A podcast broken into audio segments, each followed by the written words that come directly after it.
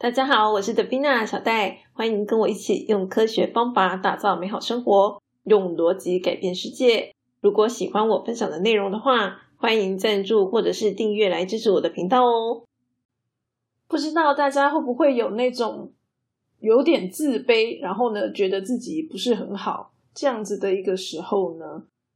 我之前也跟大家分享过，就是说我小的时候啊，其实是常常会贬低自己的。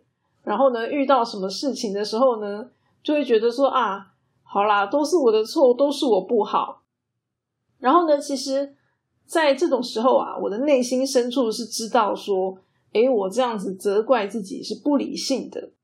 可是呢，我还是会这么做，因为说句老实话，承认自己错误似乎是一个最简单、最快速可以解决问题的方法。哦，因为毕竟呢，我们。就是不知道该怎么做嘛，好，或者是说对别人就是也无能为力哈，我们不太可能去影响别人，所以呢，那就干脆自己先道歉好了，道歉就没事了这样子。那但是呢，其实这样子的一个想法，某种程度我们也可以说这个是有点懒惰去思考如何解决问题。但是以前就是这样嘛，因为小时候什么都不懂。这是我那个时候能够采取的一个我认为比较好的方式。那但是呢，在我常常就是贬低自己的情况之下，当然内心也不是很好受啊。好，那如果听到别人批评自己，就会觉得更难过。好死不死呢，在我成长的过程当中啊，身边就是有蛮多就是会嗯 很不留情直接批评我的人。好，那所以说我觉得。有时候是物极必反吧，哈，可能是就是被批评久了，然后把那个求生意志就被点燃了，好，就是不甘心，就是一直被就是被打压的那种感觉，所以呢，我的内心深处就会开始有一点想要抵抗，抵抗就会想说，哎，这些人他们这样子批评我，真的是对的吗？别人的批评真的是合理的吗？我就会开始来思考这个问题。当然呢，年轻的我其实一开始是没有答案的。可是呢，可能因为内心深处有一点反骨吧，就是我本来就是比较自闭，然后不喜欢跟别人相处，不是很想在乎别人眼光的人嘛。好，所以呢，后来反而就是把这个特色发挥到极致，就有点不想管别人了。好像我以前跟大家讲过，说我常被别人说我很懒惰，然后爱睡觉，什么有的没的。然后后来我就干脆说，嗯，好，我就是爱睡觉啊，怎样不行啊？我就承认这件事情。对，那后来反而因为这个样子呢，就变得比较轻松，我就是可以比较没有那么在乎别人到底对我的批评是什么。那刚好我最近回婆婆家的时候啊，婆婆就跟我聊到她对于这个人际关系的一些困扰。所以呢，我就想说，诶，那刚好我跟婆婆讲的这些东西，就可以来分享给大家。就是我会怎么样去思考，然后让自己减少受到别人这种三言两语的影响。这样。那么在一开始的时候呢，婆婆其实并没有就是想要谈论她的人际话题哦，她就只是跟我们说，她想要去就是报名社区大学学一点东西。那我们听到就会说，哎，你想报你就去报啊，对不对？很自然嘛。可是呢，那个时候婆婆她就是表现出有一些担忧。好，那我们就会想要问她为什么嘛？那她那个时候就是表示说，哎，因为她之前呢去社区大学学东西的经验不是很好，她觉得呢有一些人会一些闲言闲语，好让她觉得不是很舒服这样子。那所以那个时候呢，我就跟他分享一个观念是这个样子的，就是啊，我也常跟大家讲到说，就是我们会有一些自己的信仰。好，那个所谓的信仰呢，意思就是说，我相信这件事情是好的，然后呢，我也愿意去努力做到它。比如说，我常常跟大家讲的嘛，好，我认为不要说谎是好的，好，然后呢，我认为不要伤害别人是好的，好像这样子的一个嗯。概念跟想法，我认为这是好的。然后呢，我希望自己是可以努力做到这些事情。那这样子的一个叙述，好，它就是一个我的信仰。好，那这个信仰呢，你也可以说它是我的一个中心思想。那这个东西原则上一定是我认为它是对的嘛？好，我认为它是对的，它是好的。接下来呢，我就会努力的身体力行，努力做到这件事情。那当我就是有了信仰，然后也身体力行之后呢，别人讲什么，那就随他去吧，那就是他的事情。我们要检讨的部分呢，就只有两个。第一个就是说，这个信仰到底是不是我想要的？就像说，我之前跟大家提到，诶，我不想要说谎，可是有的时候，好像在某些情境之下，我们必须要说谎，就很难不说谎。我如果不说谎的话，可能是会伤害到别人。诶，那是不是这个跟我另外一个信仰打架了？好，那像这种情形，到底哪一个比较重要？或者是说？说谎到什么样的程度是我可以接受的？好，就是对于这个信仰，好，我想要做到什么程度，这些东西它是可以被修正的，它不是零跟一的概念，好，它是一个这个，嗯，可能可以零点五之类的。比如说这个满分是十分，好，不要伤害别人，我认为比较重要，我希望可以做到八分啊。可是不说谎，假设我觉得做到六分就可以了，好，类似这样子，就是。我会有一个我认为做到怎么样的程度是 OK 的，是我可以接受的。我们在检讨的时候，第一个是检讨这个部分，就是到底什么样的程度是你觉得好的，你可以接受的。第二个部分的话，就是说，诶，我今天的行为到底有没有符合我的信仰？这当然是我们在检讨过程中可以去思考的。那如果呢，这个我的信仰没有要做修正？然后呢，我认为我的行为也符合我的信仰。那么在这种情况之下，别人讲什么，那就是那就是他的事啊。因为其实说句老实话，别人根本不知道你在干嘛，他不晓得你相信的事物是什么，他不晓得你之所以做出这些行为啊、选择啊背后的原因到底是什么。好，或者是我们今天在看别人也是一样的，就是我们永远能够看到的都只有片面的资讯。那既然是片面的资讯，当然，我们还是可以去评语，还是可以去评论嘛。可是呢，对于这个，如果我们今天是一个被评论的人，好，那别人其实并没有很清楚你在干嘛的情况之下，那你又管这些人干什么呢？就是只要你知道你自己在做什么就行了。简单说就是这样，就你知道你的信仰是什么，然后你选择是为了什么，这些东西你知道你在干嘛就可以啦。我觉得呢，像这样子的一个概念啊，如果把它放在投资领域，其实应该是更容易让人家理解的。大家知道投资的方式其实有很多种嘛，好，比如说有些人他就是买 ETF 啊，那有些人可能他就做技术分析呀，等等，哈，炒股。那很常看到的就是说，今天赚的比较多的人，可能就会去笑那些赚的比较少的人，好，这是一个还蛮常见的情况。可是呢？每一个人选择什么样的投资方式，其实都有他的理由嘛。像以我来说，我今天就是要认真上班呐，我并没有要去炒股嘛。好，所以呢，我今天选择的投资方式，一定就是说可以不用让我花太多时间心力的一个方式。好，因为每个人适合方式不同嘛，所以呢，其实去评论这个别人怎么样，老实说就不是很有意义。要因为你不是他。每一个人的资本不一样，状况不一样，好，所以呢，去评论这些其实意义并不大。那在投资领域是这个样子，其实，在我们生活中的选择也是一模一样的，一模一样的道理，就是你的情况跟别人的情况是不一样的。说句老实话，在我们每一个人做选择的时候，我们一定都是做出当下自己认为最好的一个选择嘛。好，虽然可能事后会后悔啦，那这个不管，就是一定是当下你认为这个选择对你来说是最好的，你才会去做出这个选择嘛，对不对？那不管是在投资或者是在生活，都是一模一样的啊。如果我们今天做出了一个选择，结果最后失败了，那么要反省，应该也是反省说，好吧，那么我是哪里判断错误？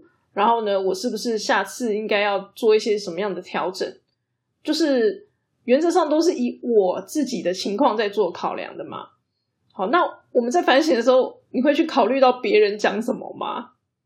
我的意思是说，别人讲的如果有道理就算了，那如果他讲的没什么道理呢？或者是他今天就是看你不爽，然后踢了你一下，会有人去反省别人为什么要踢你吗？应该不会吧？好，所以就是这种别人产生的杂音，原则上就是可以忽略的。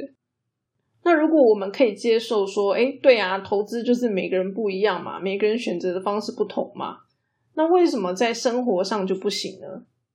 对不对？就是在生活上其实也是一样的，每个人做出的选择，那都是他认为对他来讲最好的一个选择。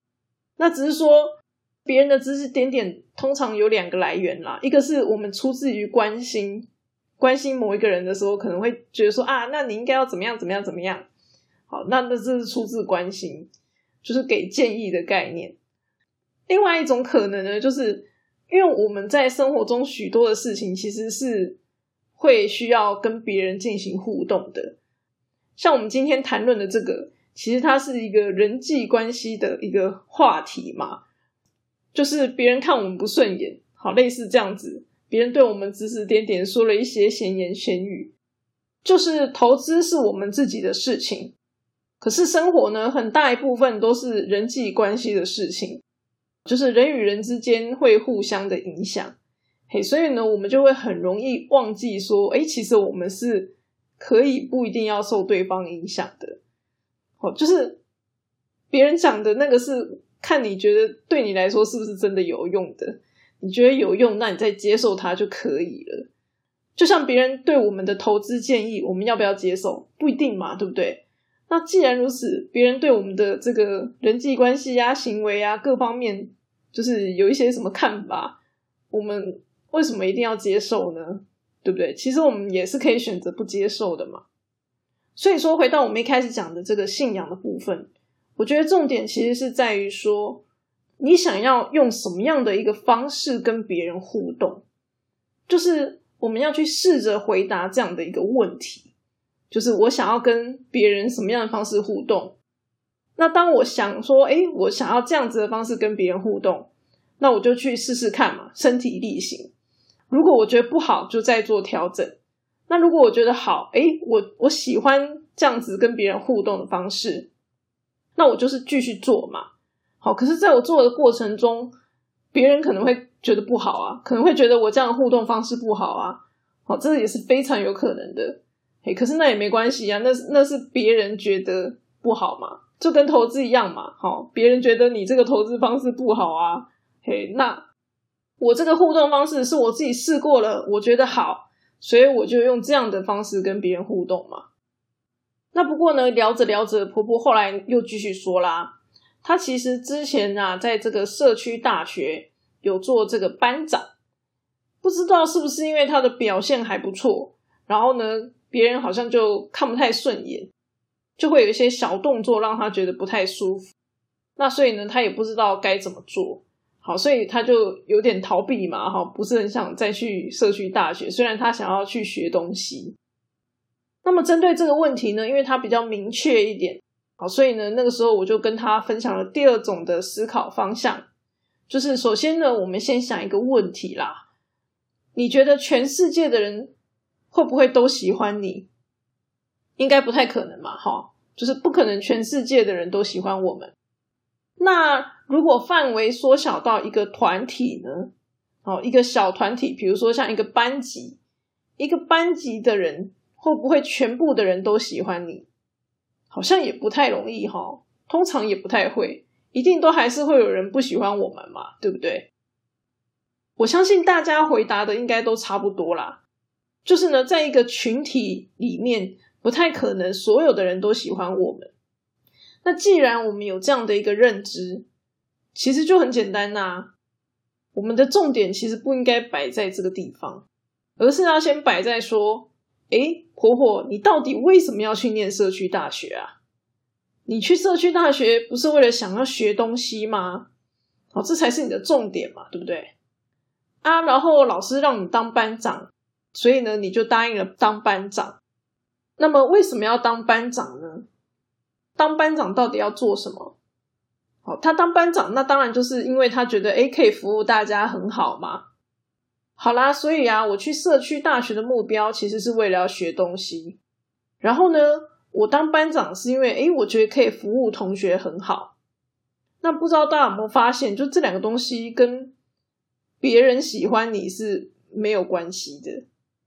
这两件事情呢，其实并不是说诶我要全部的人喜欢我，对吧？也就是说呢。全部的人喜欢我这件事情，并不是我的目标啊！他从头到尾就不是我们的目标啊！那既然如此，我们为什么要为了这件事情而烦恼呢？所以啊，有一个很大的重点就是，我们必须要先确定自己的目标在哪里。其实这跟刚刚第一点谈到的信仰是有一点类似的，只是呢，目标是比较小的。他信仰是我们这个人一生的一个价值，哈，就是我们心里相信的一个价值。所以呢，一样嘛，就是说，我们就是做自己目标该做的事情，这样子就好了。我去社区大学学东西，我就是认真学东西。我当班长要服务大家，那我就是认真把班长分内的事物做好，这样子就好啦。那在我们做这些事情的过程当中，喜欢我们的人就会自己靠过来嘛，不喜欢我们的人，那他们就会离我们越来越远嘛，对不对？好，那所以假设我今天要对别人好，我是不是就对这些喜欢我的人好就好了？我们不需要去对那些不喜欢我们的人好啊。好，这样子的概念，我不知道大家可不可以接受。其实我说句老实话，小戴我小的时候啊，真的没什么朋友。因为呢，我小时候讲的话呢，跟我现在跟他讲的话，其实诶，基本上没有差到非常多，就是讲话的内容跟类型都是有点类似的。那所以呢，你想嘛，一个小朋友谁想要听你讲这些无聊的东西呀？好，所以所以呢，我以前小时候没什么朋友，然后反而我觉得现在越长越大的时候呢，就是。诶，我聊这些东西，朋友也都可以听哦。可以，就是大家也都听得下去。然后，所以长大之后，反而好像朋友就越来越多这样。所以呢，我从国小到现在啊，我所有的好朋友基本上手指都数得出来啊。那反正我都是讲这些有的没的嘛。哦，可以接受的人就留下来啊，不能接受的他当然就不会想要靠近我啊，对不对？所以呢，刚刚跟大家分享就是两种思考啦，一种是确认自己的信仰是什么。好，那它的范围好就是比较广的，就是你觉得你希望自己是个什么样的人？好，你会怎么样去？简单讲就是做人。嘿，那这个就是信仰的部分。第二个的话就是我们的目标到底是什么？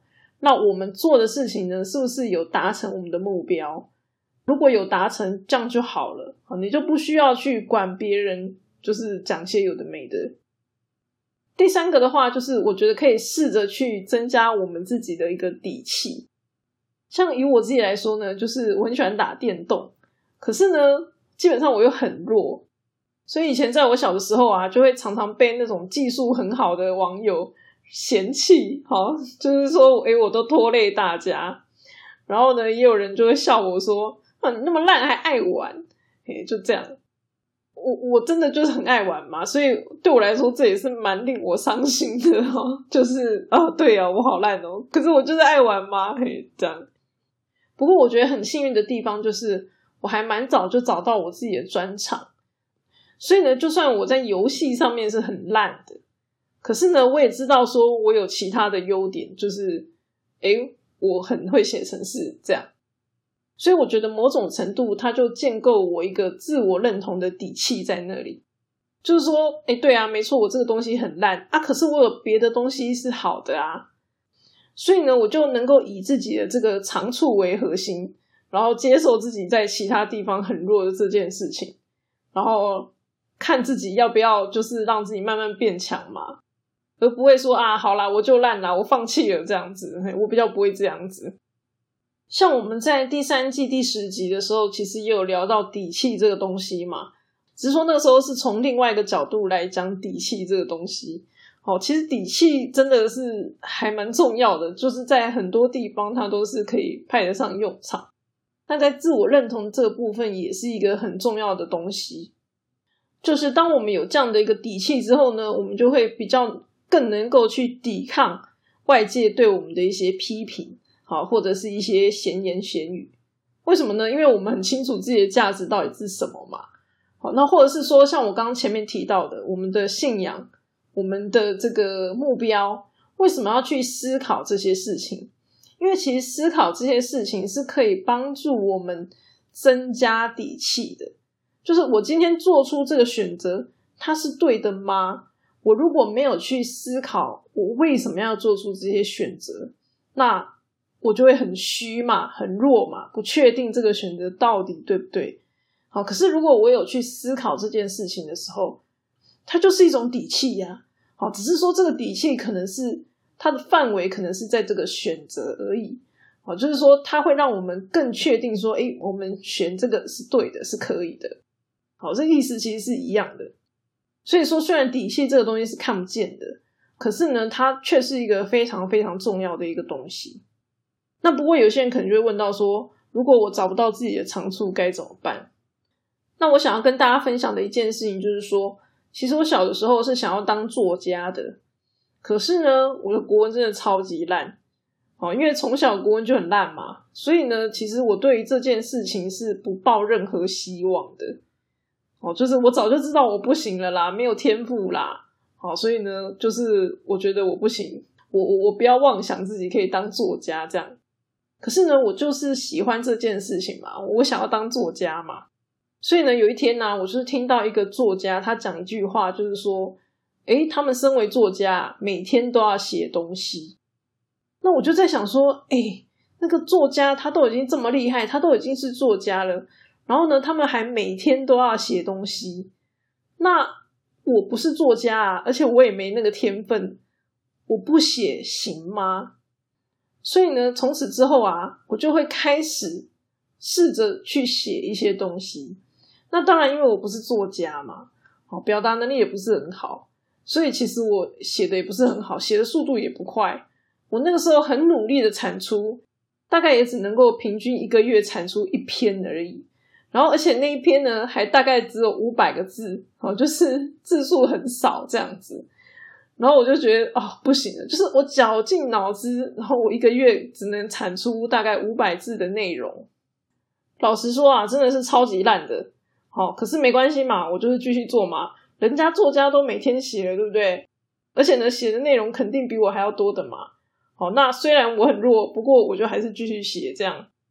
好啦，我从大学开始写写写写写，诶，写到硕士的时候呢，我发现一件事情，就是别人写论文的时候，感觉他们就是很痛苦，不知道该怎么写，就是资料全部都有，好，可是要把它表述成文字呢，就是会有困难。那在那个时候，我就发现说，诶，其实我并没有困难呢，就是我可以很好的直接把我的硕士论文写出来。所以呢，虽然我写的很烂。然后呢，产出也很慢，可是呢，诶，写了几年之后，还是有一点点进步的嘛。像我做这个 podcast，其实也是啊，就是我我其实也不觉得说自己是一个多么会讲的人，可是呢，在做到现在已经三年了嘛，做到现在的时候，我就觉得说，诶，其实我感觉我自己变得蛮会讲的。虽然跟很多 podcast 比起来，其实我们的更新频率算是蛮低的嘛，因为我们是两个礼拜才一更，很多 podcast 可能一个礼拜好几更，对我才不过两个礼拜一更而已。可是累积下来，其实还是有点差别。我当然也常常会觉得，就是自己讲的不好啊，哦，就是有时候一时之间反应不过来，没有办法很好的就是表达自己想要讲的东西。就像我之前有时候会跟大家说，哎，我跟别人聊到什么啊，我觉得我讲的不够清楚，所以我在 podcast 在另外讲，这概念是一样。就是有时候聊天当下之间，你没有办法马上想到，就是比如说更好的例子啊，更好的解释方式啊等等。有的时候我录 podcast 会这样，然后我事后回头听的时候，就会觉得说啊，糟糕，就是好像没有讲好，好像应该要怎么样更好。我其实有的时候就是这样子觉得的。可是呢，只要我有持续在做，其实都还是会进步的嘛。所以说啊，人家常常讲说，这个时间花在哪里，成就就会在哪里。我觉得这个真的是说的一点都没错。所以呢，我才会常常就是鼓励大家要去行动，就是你觉得想要做什么，那你就去做，因为你要做了之后才知道这个东西到底是不是你喜欢的，你会不会愿意继续做。而且呢，在我们去做的这个过程当中，我们才会真实的去累积到经验。就像我的这个写作能力呀，然后表达能力，其实说句老实话，跟厉害人比起来，应该还是差一大截啦。哦，我相信是这个样子的。可是就算如此，我觉得我的程度呢，在全世界的人当中，应该也是有，就是从最底层，哈，从小时候超级无敌烂。一个月只能够生五百字，对吧？哦，一直爬爬爬爬爬，爬到现在，应该好歹也有这个中间程度吧？哈，对不对？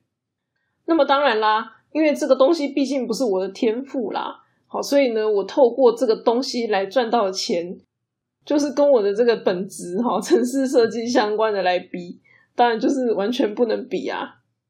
可是呢，就算如此，我还是会继续做这些事情。为什么呢？因为对我来说，做这些事情会比我在边就是埋头苦干写城市还要更有意义。好，对我来说是这个样子。就是他提供给我的呢，是一种人生价值。好，我的精神上面的收获，而不是就是金钱这样，大概是这样的一个差别吧。好啦，好啦，那今天的分享就先到这里喽。喜欢这一集的话，就把它推荐给你的朋友吧。我们下次再见，大家拜拜。